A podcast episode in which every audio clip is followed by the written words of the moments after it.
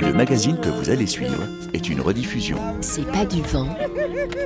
Le magazine de l'environnement sur RFI. Anne-Cécile Brun. Bonjour, que s'est-il passé? Comment l'humanité, née il y a 3 millions d'années dans la corne de l'Afrique, a-t-elle pu devenir une espèce aussi destructrice de son environnement? Nous sommes nombreux et avec nos activités, nous sommes en train de remettre en cause l'habitabilité de la seule planète habitable dans le coin, la Terre. Comment trouver un second souffle? Que faut-il changer et en sommes-nous capables? C'est sûr que si nous nous basons sur les résultats de la COP26 qui s'est terminée à Glasgow le week-end dernier, il y a de quoi douter, mais nos invités ont une réflexion stimulante qui, comme ils l'écrivent, peut nous inspirer et honorer cette volonté de puissance qui nous caractérise pour créer et non plus détruire.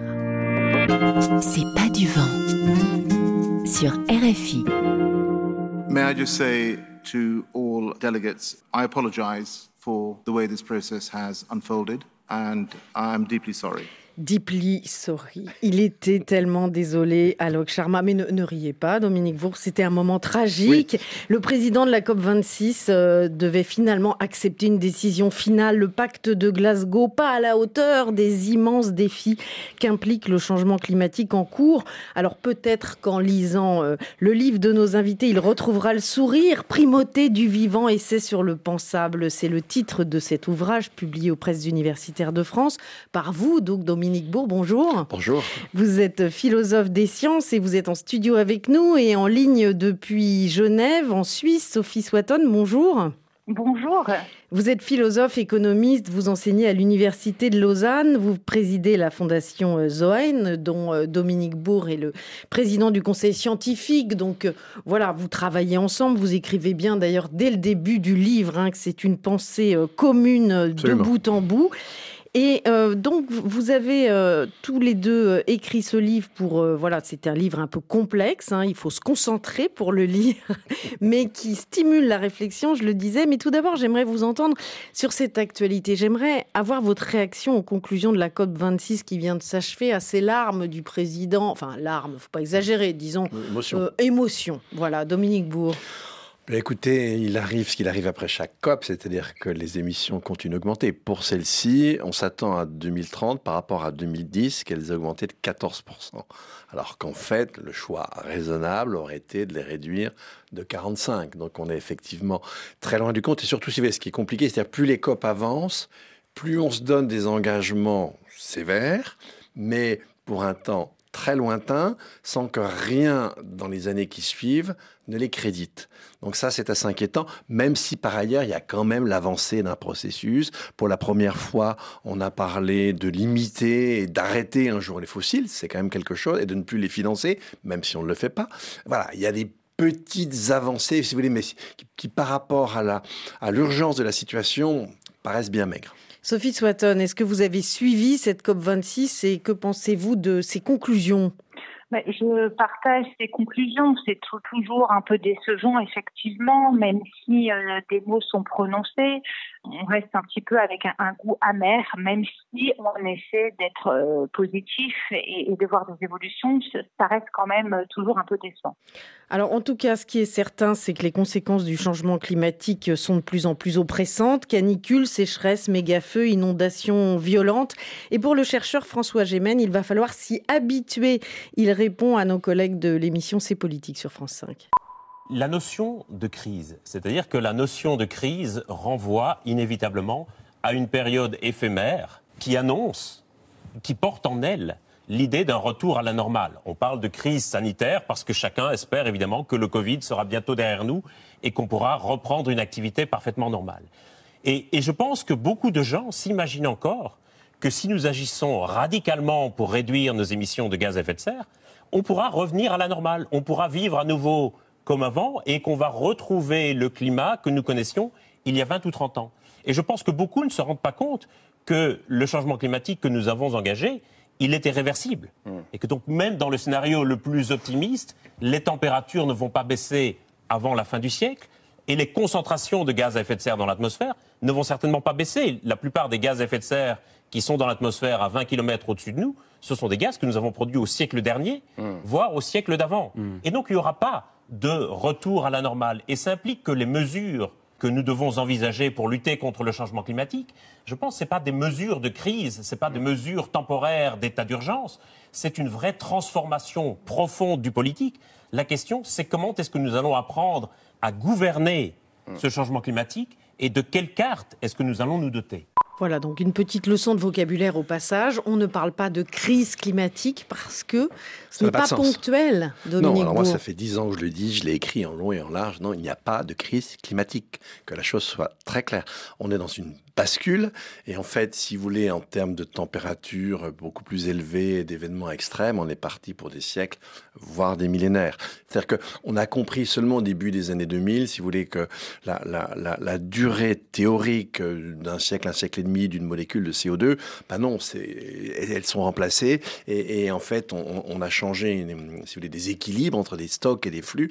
Et, et c'est parti pour une durée très longue. Et, et comme vous le savez, euh, le, le dérèglement climatique sera prochainement la première cause de destruction de la biodiversité. Et là, c'est même pas les siècles et les millénaires, c'est les millions d'années. Donc non, c'est une véritable bascule. Il faut absolument comprendre ça.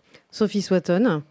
Oui, et, et je dirais qu'on parle, puisqu'on parle de vocabulaire, il y a un mot qu'on n'entend pas, c'est celui d'anticipation. On parle beaucoup d'adaptation, de réparation, mais on n'est absolument pas dans une logique d'anticipation qui, elle, pourrait permettre une transformation qui est évoquée par François Gémen. Et c'est ça qui est toujours gênant, c'est dans la représentation que l'on peut se faire de notre système politique, mais lui-même inclus dans une représentation de la nature avec un grand N, si j'ose dire, une représentation plus systémique, plus large de notre lien au vivant, de notre lien à la terre, de notre lien euh, aux humains et aux vivants en général. Alors justement, c'est tout l'objet de votre livre, hein, une nouvelle façon de penser le monde que vous conceptualisez. Nous en parlons juste après un moment de bonheur pour se remettre un peu de cette tristesse climatique, un moment de bonheur avec Bob Dylan.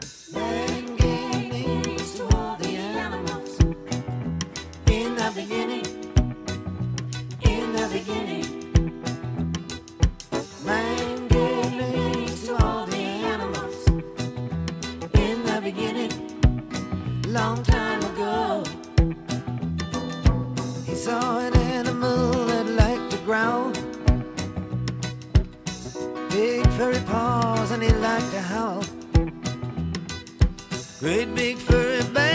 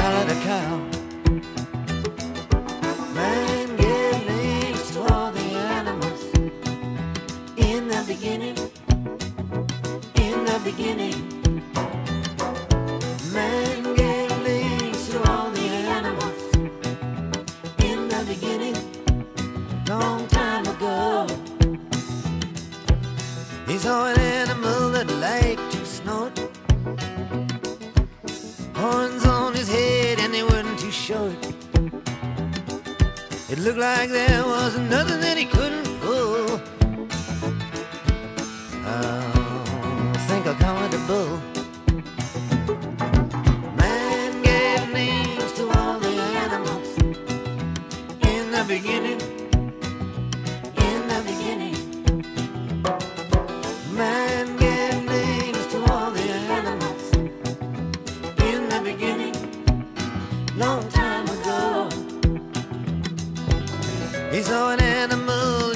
Muddy trail,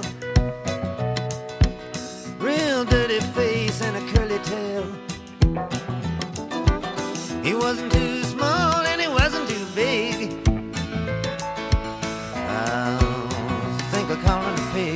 Bob Dylan, Man gave name to all the animals. L'homme a donné un nom à tous les animaux dans C'est pas du vent sur RFI. There is no planet B. C'est pas du vent. There is no planet blah. Le magazine de l'environnement sur RFI. Blah blah blah. Blah blah blah. Des questions, des témoignages, des idées, écrivez-nous à c'est pas du vent rfi.fr. Net zero by 2050. Blah blah blah. Net zero. Blah blah blah. Climate neutral. Blah blah blah. Donner un nom à tous les animaux, c'est peut-être là que commence le problème. Nous en parlons avec les philosophes Dominique Bourg et Sophie Swatton qui viennent de publier Primauté du vivant, essai sur le pensable aux presses universitaires de France. Dominique Bourg, le langage, c'est un, outil extrêmement important. Et la façon dont on nomme les choses nous aide à concevoir le monde. Vous en parlez dans ce livre. Oui, tout à fait. Notre, l'appréhension humaine du monde, elle passe effectivement par les, par les mots. Et, il semblerait bien que dans nos cultures, on ait connu une évolution très forte. Alors, on ne le redit pas dans ce livre-là, mais c'est ce qu'avait développé David Abraham dans Comment la nature s'est tue, où il rappelait comment l'acquisition de l'alphabet par les Grecs, donc l'alphabet, ça, permet, si vous voulez, de, lire un mot, de le lire immédiatement sans même connaître sa, vocalisation, si vous voulez. C'est-à-dire qu'en fait, l'écriture, elle enferme la voix. Elle permet immédiatement de restituer la voix. Et, ça, ça a permis une espèce de pas énorme dans l'abstraction. C'est-à-dire qu'en fait, les Grecs se sont mis à penser qu'il existe des essences, au-delà des choses que l'on ressent et que l'on voit, et qu'il existe une espèce de monde à part, pensez hein, aux idées de Platon, et donc il existe un monde abstrait dont le monde sensible n'est qu'une pâle copie.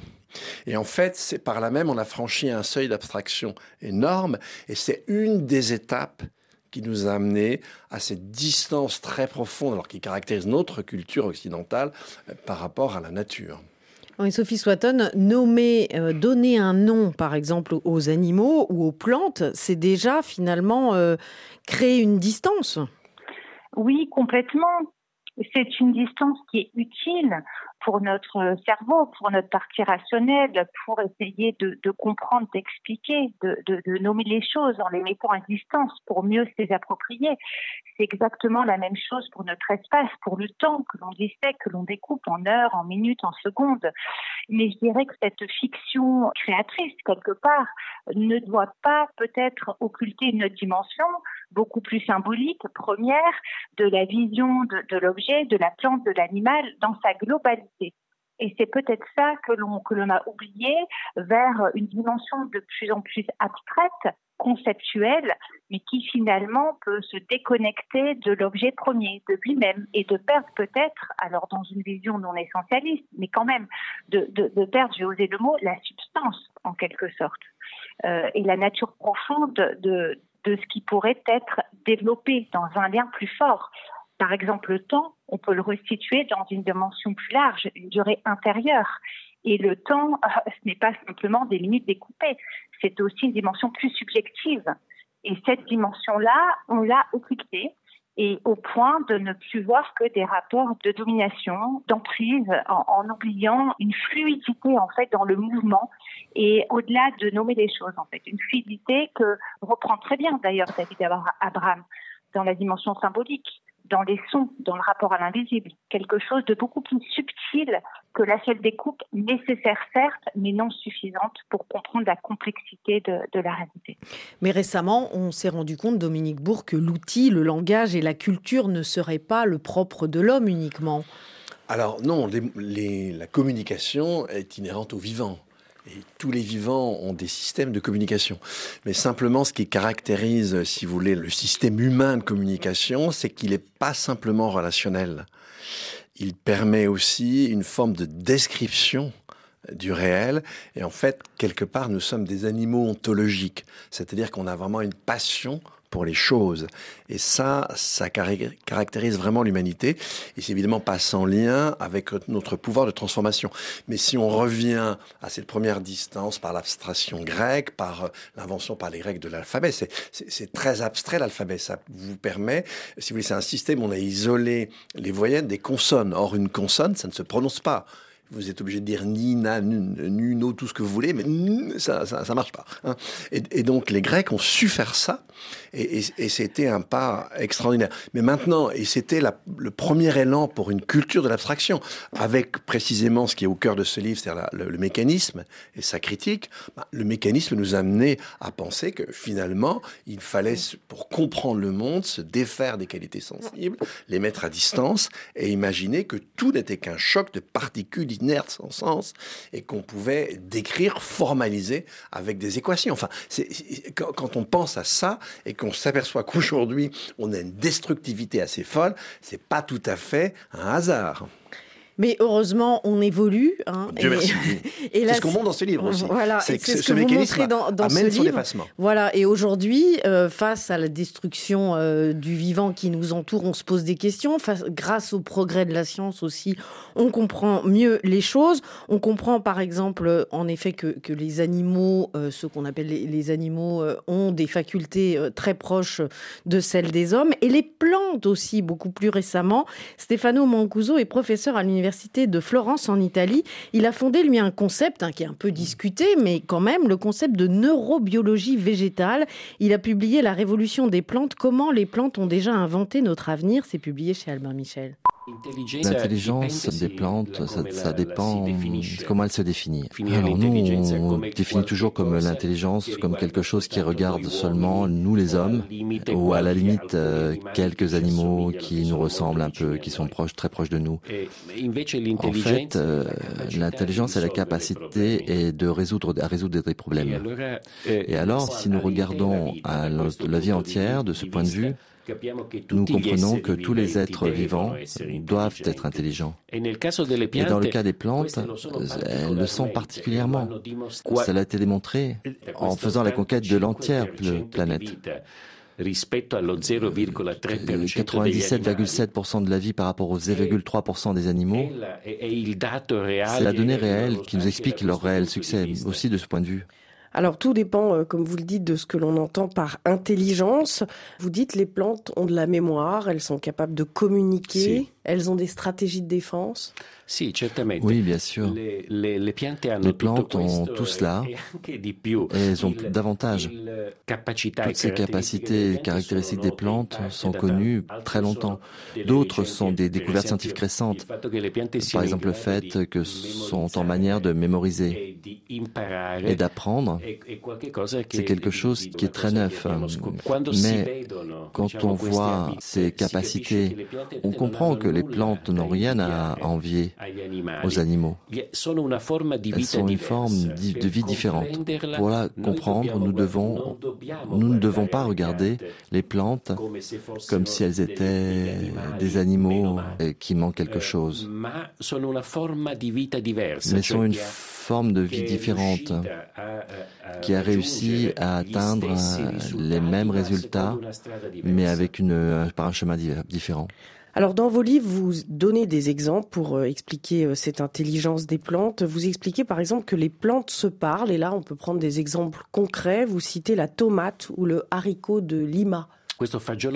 Cet haricot de, de, Lima est un haricot très différent de celui qu'on utilise pour manger, ou celui qui est sauvage, qui, qui pousse dans la forêt. Il a donc toutes les capacités encore que les plantes domestiques perdent. Ce haricot de Lima, quand il est attaqué par un insecte qui commence à manger les feuilles, il envoie des messages qui rappellent l'ennemi de cet insecte, une guêpe qui l'attaque et qui le tue en fait.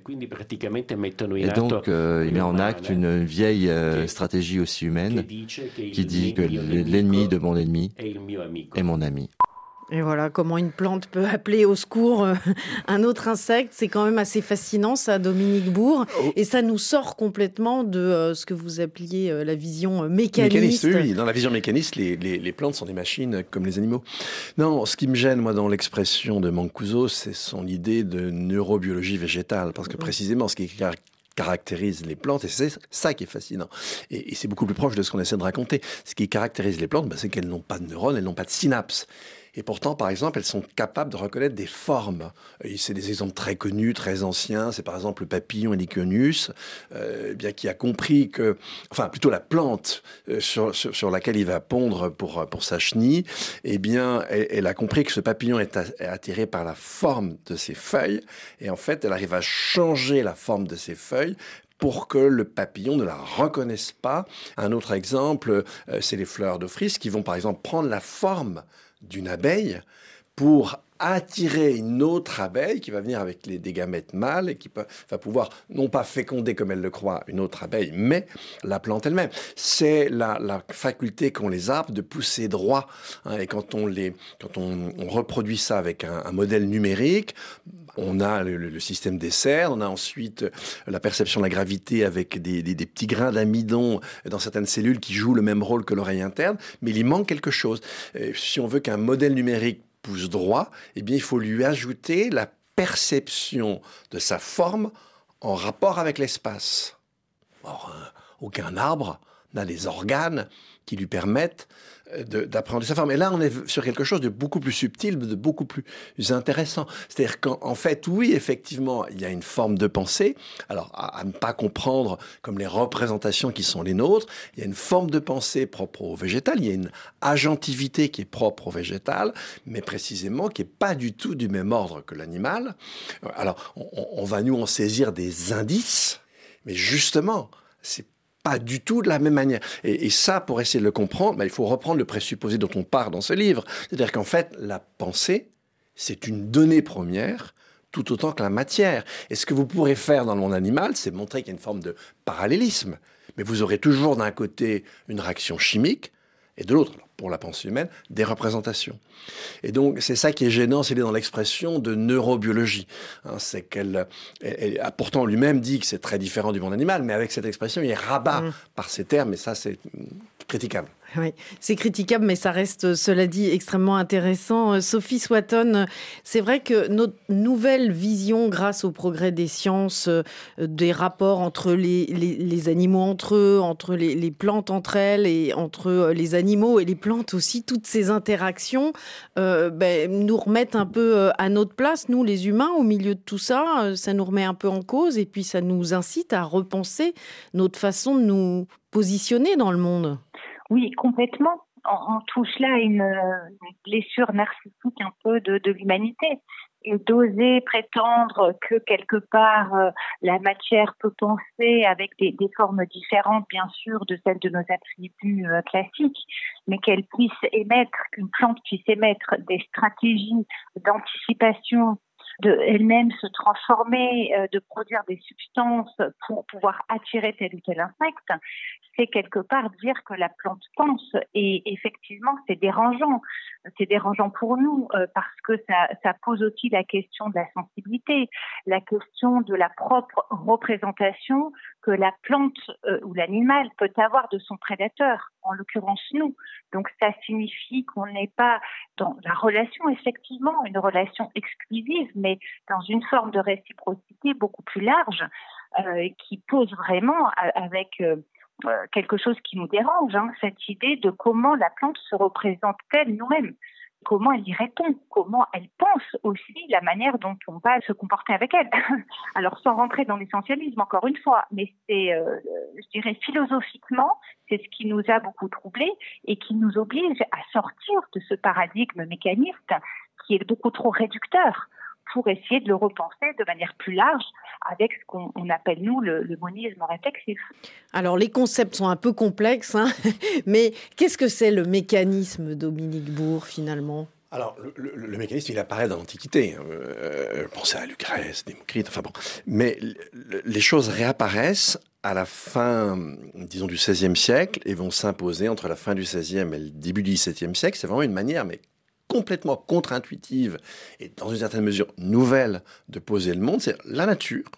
Ça n'est jamais que des particules matérielles, sans intériorité, sans sensibilité, sans intelligence. Et, ce, qui permet de comprendre les formes, bah, c'est simplement des chocs, des contacts matériels avec, on pensait la loi du mouvement dans un premier temps, ensuite la, la gravité universelle de Newton. Donc, n'est que machine. Les animaux ne sont que des machines, les plantes ne sont que des machines, et avec cette conception, le seul être qui n'en est pas, c'est l'être humain parce que lui prétend être divin, être apparenté au divin. Et c'est ça qui est intéressant, c'est que avec l'émergence de la science moderne, fin 16e, début 17e, on a un recouvrement entre l'avènement de la physique moderne et puis l'héritage de nos lectures de la Bible. C'est-à-dire que on avait fini par réduire le livre de la Genèse à Genèse 1, 26, 28. Vous êtes les seuls à avoir été créés à l'image, à la ressemblance du Créateur, et donc vous êtes appelés à dominer tout ce qui vit sur Terre. Donc en fait, les hommes participent de la transcendance divine, ils sont étrangers aux autres créatures, et c'est la raison pour laquelle ils sont appelés à les dominer. Et donc en fait, ce qui est très intéressant dans cette, cette naissance de la, la, la civilisation moderne, à la fin du XVIe, début du XVIIe siècle, c'est ce recouvrement entre la science qui est en train de naître, et puis finalement notre héritage biblique, et la manière dont on a fini par l'interpréter. Et Sophie Swatton, ce qui est intéressant, c'est aussi la suite, c'est-à-dire qu'à force de considérer euh, la nature comme euh, des machines, et nous-mêmes les humains, on se met à fabriquer des machines pour dominer cette nature, et le fait de fabriquer des machines crée tout un système, parce que ces machines, elles coûtent de l'argent, donc ensuite il faut gérer les flux monétaires, puis du coup il faut gérer euh, les relations entre les hommes pour que ces flux soient équitables. Enfin bon, on peut dire qu'à un moment il y a cette tentative, mais en tout cas ça donne la création des États. Et c'est de là que part euh, la civilisation euh, occidentale finalement. C'est un gros quiproquo, mais dangereux. C'est-à-dire que c'est un quiproquo qui a autorisé, en termes simples, hein, mais l'exploitation de, la nature comme un stock de ressources dans lequel on pouvait utiliser indéfiniment et un, stock dans lequel la seule valeur qui compte, c'est une valeur utilitariste. Il n'y a pas de valeur intrinsèque, une valeur pour soi.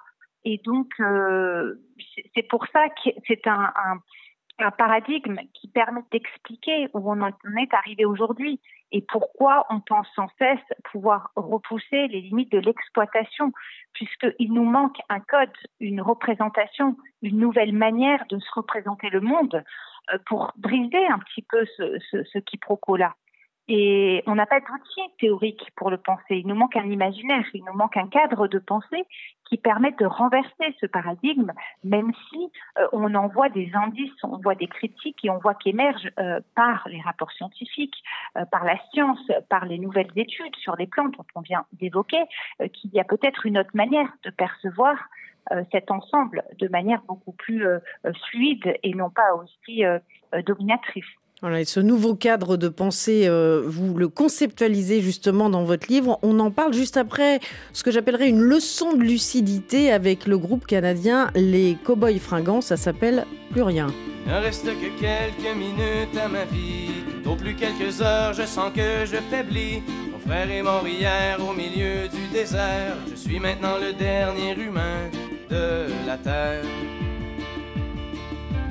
m'a décrit jadis quand j'étais un enfant. Ce qu'avait l'air le monde il y a très très longtemps. Quand vivaient les parents de mon arrière-grand-père et qu'il tombait encore de la neige en hiver. En ces temps on vivait au rythme des saisons et la fin des étés apportait la moisson. Une eau pure et limpide coulait dans les ruisseaux où venaient s'abreuver chevreuils orignaux moi je n'ai vu qu'une planète désolante, paysage lunaire et chaleur suffocante, et tous mes amis mourir par la soif ou la faim, comme tombent les mouches, jusqu'à ce qu'il n'y ait plus rien. Plus rien. Plus rien.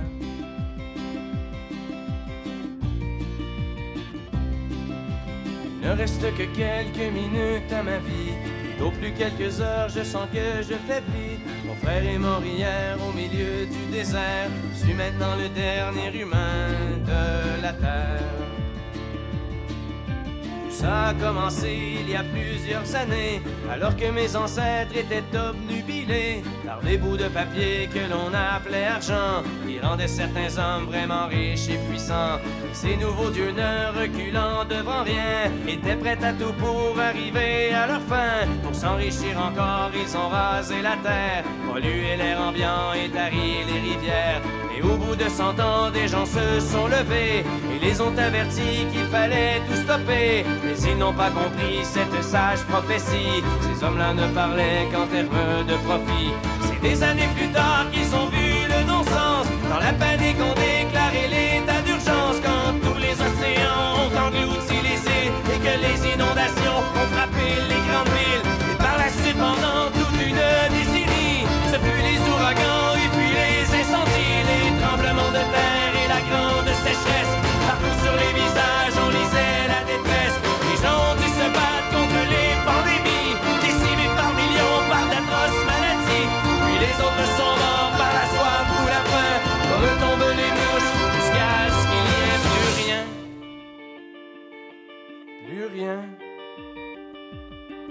Plus rien.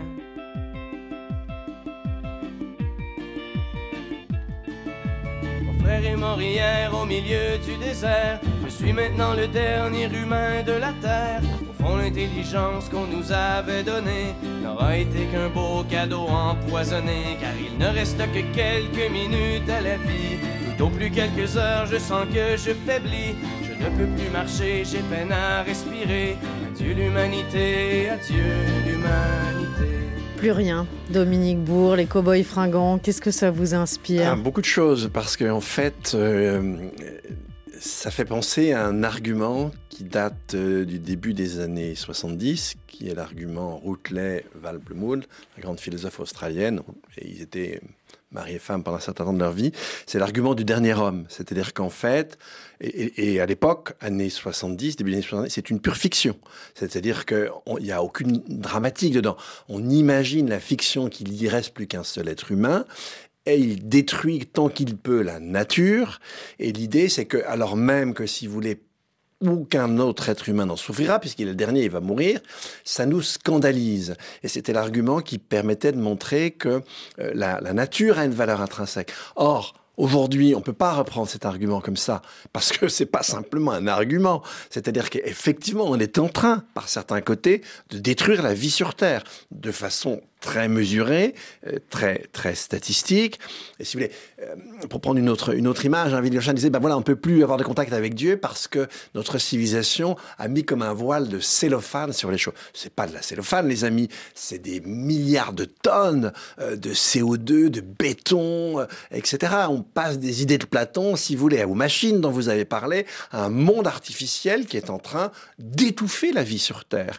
Et, et, et vous connaissez la solution de Facebook, le métavers. Enfin, c'est quand même quelque chose. Qu'est-ce que c'est que le métavers bah, C'est l'idée d'amener les gens sur un monde virtuel, puisque la, la, Terre est en train de mourir, on va les distraire par un monde virtuel.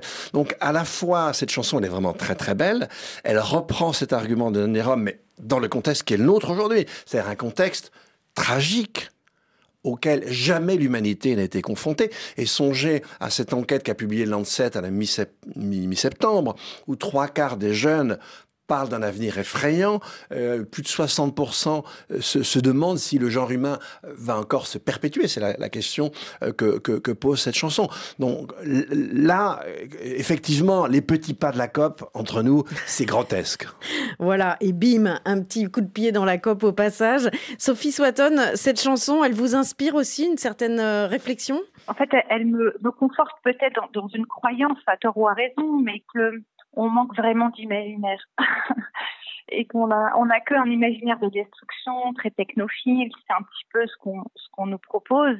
Et j'aimerais tellement que la science puisse aussi renouer avec sa dimension imaginaire, qui est quand même aussi à la base. On parlait des Grecs, toutes ces discussions sur la pensée et le langage. Est-ce que c'est le langage qui, qui crée la pensée? Est-ce que la pensée se matérialise dans le langage?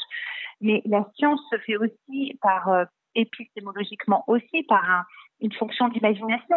Le, savant, il n'est pas simplement isolé dans sa tour d'ivoire. Donc, c'est comment redonner à ces imaginaires une, pulsion en fait d'imagination pour la reconnecter à d'autres fonctions et de voir que la planète Terre, c'est pas qu'un un, un, stock de ressources, mais retrouver un peu cette dynamique, cette curiosité originaire pour avoir un imaginaire autre que celui de partir sur Mars. Voilà, et bim, au passage, Elon Musk. On pense à vous. Euh, donc, euh, dans votre livre, ce qui est quand même, euh, je le disais au début, on va essayer de, sourire un peu et d'être un peu positif. Vous donnez des perspectives, vous nous secouez un petit peu en disant on peut penser le monde autrement. On peut, notamment, vous citer les travaux de l'anthropologue canadien Jérémy Narbaï qui donne clairement envie de consommer de, l'ayahuasca, hein, honnêtement. une tisane à base de liane que l'on consomme beaucoup chez les peuples amérindiens que vous avez consommé vous-même, Dominique Bourg, mais euh, je ne sais pas si on peut en parler. Et, donc, euh, le fait de consommer euh, l'ayahuasca, ça, ça, ça permet d'avoir, d'aller dans une autre dimension, on va dire. Anne-Cécile, on va déjà conseiller au lecteur de lire le livre. Oui, avant, avant la tisane. D'accord. Bon, et en fait, ce qu'on essaie de penser dans ce livre avec Sophie, c'est vrai qu'il y a un côté positif et presque optimiste, en dépit effectivement de l'état de la planète aujourd'hui, c'est de dire qu'en en fait, le mécanisme lui-même, ce mouvement de pensée, là on n'a pas parlé du paradigme de la, de, la pensée comme mouvement collectif, mais on est assez persuadé de ça, nous sommes dans un mouvement qui ouvre vers autre chose, qui ouvre vers un dépassement et qui ouvre un type de civilisation très différent. Et ça, c'est le côté, si vous voulez, positif de ce livre. On ne se ferme pas sur le dernier homme. On pense qu'il y aura encore des êtres humains et que même si on va devoir développer une civilisation différente sous tabassage climatique, on va quand même finir par la développer. Et cette civilisation, elle sera fondée sur une forme de retour à une harmonie plus grande avec le vivant. Et en fait, elle est déjà présente dans les plis de la société actuelle. Il faut simplement la voir. Mais elle pousse de partout. Vous êtes d'accord avec ça, Sophie Swatton ah oui, je suis complètement d'accord, sans avoir euh, consommé la plante que vous évoquiez, sans que ce livre ne soit produit.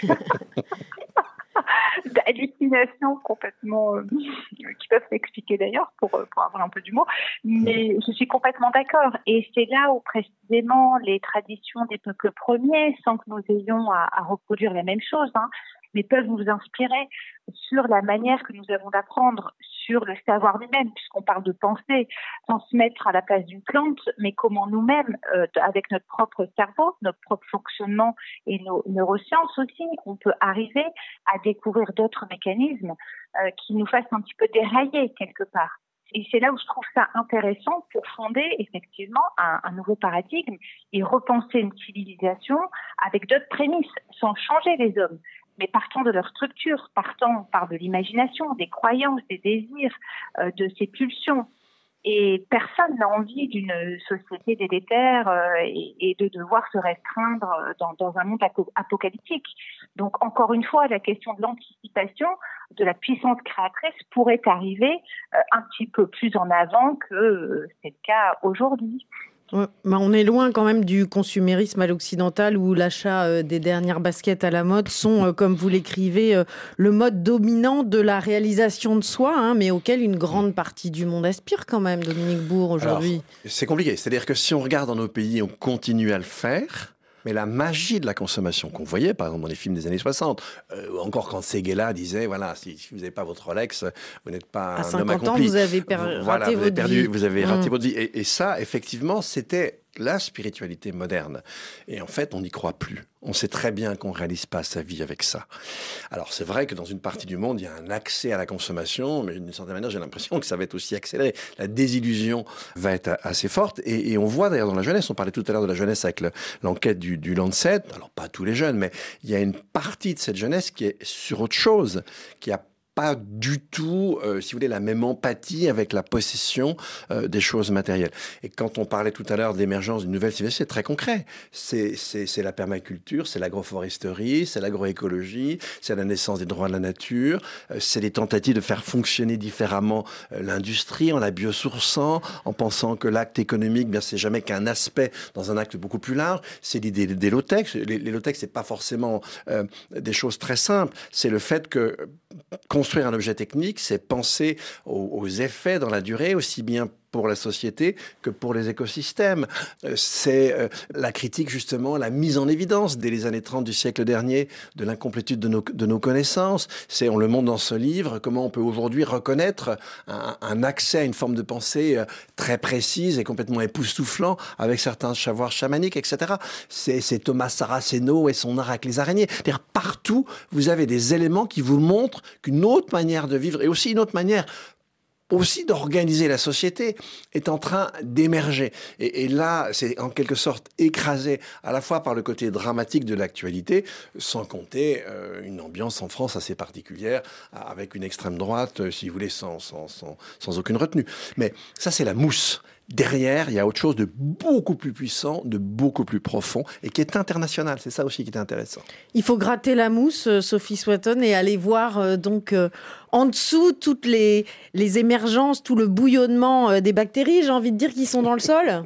Euh, bah, écoutez, complètement. Si on, on, est dans le schéma cartésien, il y avait quand même à la base une métaphysique hein, dans les racines, on est en plein dedans. Et j'ai envie de dire que sous la mousse, dans tous les mouvements euh, en transition, euh, dans euh, cette, cette nouvelle jeunesse hein, qu'évoque Dominique Bourg, il y a cette volonté aussi de gouvernance différente. dans toute transition, on parle toujours de transition énergétique, mais il y a une transition intérieure. Et, et c'est là où c'est intéressant, c'est que euh, on est euh, de même que dans l'économie symbiotique hein, ou dans l'université de la forêt, comme disent les peuples premiers, euh, dans, dans, la symbiose qui peut exister entre un arbre, un champignon, etc. Dans ces nouveaux mouvements qui émergent et qu'on peut recenser, il y a une volonté de faire différemment. Donc c'est aussi en termes de modèle économique, en termes de reliance, en termes de pensée d'interdépendance, de se savoir vulnérable et donc de promouvoir la coopération. Et ça, ça se voit de plus en plus. Et donc, ça signifie que le seul modèle consumériste ne nourrit plus, ne suffit plus pour être la base de cette nouvelle représentation. Et j'ai envie de dire, pas une représentation purement abstraite, théorique, déconnectée, mais une représentation en acte qui part d'abord de pratique. Euh, quand vous avez des écolieux où on fait des rituels, c'est pas qu'on y croit ou pas, peu importe, mais c'est une manière de de, de, de, remettre le rituel au centre et une autre manière de se respecter, de poser des actions, de faire respecter une parole et de considérer euh, le sol, les forêts, euh, les champs, les animaux et d'être dans, dans quelque chose de très différent de ce au quoi on assiste à l'heure actuelle, avec des bâches euh, sur lesquelles on peut implanter n'importe quoi, des machines, des porcs qui vivent dans un mètre carré, on peut même pas dire le mot vivre, euh, qui sont là que pour notre consommation. Mm. Mais dans cette nouvelle émergence, c'est mm. vraiment une autre relation à, à l'ensemble du vivant qui se met en œuvre et on le voit de manière très concrète et dans des actes euh, de mise en œuvre même de modèles économiques très différents du paradigme de lucrativité absolue qui est toujours promu. Les gens veulent autre chose et ils mettent en œuvre autre chose. Oui, alors vous, vous le montrez bien à travers euh, votre fondation, puisque euh, vous mettez euh, en place sur différents territoires ce que vous avez appelé, c'est vous qui avez créé ce concept, le revenu de transition écologique, justement parce qu'il y a de plus en plus de gens qui ont envie de s'investir dans cette transition écologique. Mais bon, c'est, on n'a pas toujours le temps et la possibilité de le faire. Donc peut-être qu'il faudrait institutionnaliser ce revenu de transition écologique? Ah ben, je, pense que c'est un des leviers d'action parmi d'autres, bien évidemment. Mais énormément de personnes aujourd'hui euh, s'organisent sur un modèle coopératif euh, qui n'est pas du communisme. Hein. Euh, souvent, on nous dit oui, mais c'est bisounours, c'est facile. Non, pas du tout. C'est un modèle inclusif sur des territoires où on fait participer autour de la table des collectivités, des communes, des départements, des ONG, des acteurs, des associations, le monde du social également, pour mettre en œuvre différemment des circuits courts. Quand on parle de sécurité alimentaire, c'est pas un concept euh, creux, c'est comment ça peut partir effectivement la permaculture, arriver dans les cantines scolaires, être ensuite repris dans les mairies, repris par des agriculteurs qui veulent transiter en bio. Et toutes ces personnes-là, aujourd'hui, ne peuvent pas vivre de leur activité. Elles ont besoin d'une aide, d'une formation adaptée, elles ont besoin d'être mises en réseau. Donc oui, effectivement, si on pouvait institutionnaliser une forme d'aide euh, pour ensuite économiser, économiser sur des réparations. Euh, on parle de réparation climatique, de dégâts, etc. Mais si on pouvait penser en amont une transformation des emplois, une transformation de la formation, pour que les entreprises euh, puissent elles-mêmes engager et mettre en œuvre tout de suite, sans attendre des COP 26, 27, 28 et 30, mise en œuvre directement de critères intelligents pour prendre en compte les limites planétaires, oui, ce serait une action importante. Et puis Dominique Bourg, vous le dites, euh, vous l'écrivez dans, dans, ce livre à quatre mains. Bon, l'intelligence, c'est très très bien l'intelligence humaine, mais l'instinct, c'est-à-dire que on a besoin de retrouver un peu notre notre instinct. Alors euh, pas pour se replier sur nous-mêmes et aller vers des extrémismes et rejeter l'autre, mais au contraire un instinct beaucoup plus ouvert qui qui nous rappelle que finalement chacun d'entre nous ne fait que passer sur terre, qu'on est le fruit d'une évolution, que derrière nous euh, il y a une suite et que donc faut peut-être euh, ah. se repositionner un peu comme ça, non? Oui, alors on fait même un petit peu plus, c'est-à-dire ce qu'on essaie de montrer avec la, la notion de paradigme, c'est que l'opposition entre un, instinct, quelque chose qui par derrière vous, en deçà de vos représentations, vous amènerait à faire quelque chose, et de l'autre, une pensée euh, transparente, comme disait Descartes, qui se possède elle-même depuis son origine, ça c'est un fantasme. En, fait, nous autres êtres humains, on pensons pour les, les grands mouvements de pensée qui créent les civilisations, on pense essentiellement de manière collective. Et en fait, le, mécanisme en est une très belle illustration. Personne n'a décidé d'être mécaniste. C'est en fait une, espèce, si vous voulez, de d'auto-affirmation. Et, vous avez différentes figures savantes de l'Europe de la fin du XVIe qui ne se connaissent pas au départ, qui n'ont aucune relation entre elles. Et cette idée s'impose à ces gens. Donc, si vous voulez, cette opposition déjà entre pensée et instinct, quelque part, il faut un petit peu la déconstruire parce que la pensée, même la plus spéculative, même la plus abstraite, eh bien, elle est portée par quelque chose qui la dépasse. Et, on essaie de montrer, en reprenant l'histoire du, tissage d'un panier de Tim Ingold, ben, comment s'enchevêtre l'activité individuelle et puis cette espèce de portage collectif qui fait monde. C'est aussi la volonté de puissance chez si vous voulez. C'est cette espèce de, force de création à laquelle on participe et qui, et qui nous emporte. Et donc, euh, l'opposition, si vous voulez, instinct et puis cérébralité transparente et maîtrise absolue, ça ne tient pas debout. La pensée, elle a quelque chose d'instinctif, en fait. Et est-ce que cette pensée collective, vous pensez, c'est le cas de le dire, être en train de se construire pour aller justement vers euh, une planète habitable pour tous dans l'harmonie? C'est effectivement ce qu'on essaie de montrer. Et moi, j'aime beaucoup donner cet exemple de la permaculture, si vous voulez, parce que quand vous regardez une agriculture, une agriculture classique, ça consiste à, à, se séparer de la nature. Il faut la neutraliser. Alors, on va déjà faire un agrosystème, c'est-à-dire qu'on va planter une seule, une seule espèce. Donc, du coup, elle, elle est immensément fragile. Ça marche plus, vous avez besoin d'intrants, vous avez besoin de pesticides, etc. Et, l'idée de permaculture, ben, c'est de comprendre comment les écosystèmes fonctionnent, l'accompagner. Et là, vous n'avez plus besoin d'intrants, vous n'avez plus besoin de pesticides, tout simplement parce que vous reproduisez un écosystème dans sa pluralité. vous, et, et, du coup, la relation technique, la relation à la puissance, tout change. Et en fait, si vous voulez, de manière générale, les systèmes agricoles ont toujours précédé les sociétés. Et, si on dénombre le nombre de sociétés que vous avez depuis la néolithique, il y en a quatre, et à chaque fois est associé un type particulier d'agriculture. Ce qui est intéressant aujourd'hui, c'est que on a une nouvelle agriculture très profonde, est ce que je viens de dire, si vous voulez, métaphysiquement totalement différente, elle est là elle est en train d'éclore. Et quand vous voyez le mouvement de la permaculture, les gens ont bien compris que c'est pas qu'une technique agricole. C'est une façon de se situer dans le monde. Et on peut ben, construire une industrie permacole. On peut peut-être commencer à construire une science permacole. Par certains côtés, c'est un peu ce à quoi on s'essaie, etc. Donc, c'est un mouvement très, très profond. On est au début. Et on essaie, si vous voulez, d'en pointer les premières lignes, d'en souligner les premières lignes de force. Voilà, je vous avais promis au début de cette émission qu'on allait finir avec euh, de l'espoir. Et eh bien voilà, merci beaucoup euh, Dominique Bourg. On y croit. On va, euh, on va progresser tous ensemble collectivement. Les bases sont posées. En tout cas, c'est ce que vous démontrez avec Sophie Swatton dans votre livre Primauté du vivant. Et c'est sur le pensable. C'est publié aux presses universitaires de France. Merci à tous les deux d'avoir participé à cette émission. Merci à François Porcheron pour la réalisation et à vous, chers auditeurs, pour votre fidélité. N'hésitez pas à nous écrire, c'est pas du vent ou sur les réseaux sociaux. Prenez soin de vous et des vôtres. Rendez-vous la semaine prochaine, même planète, même heure.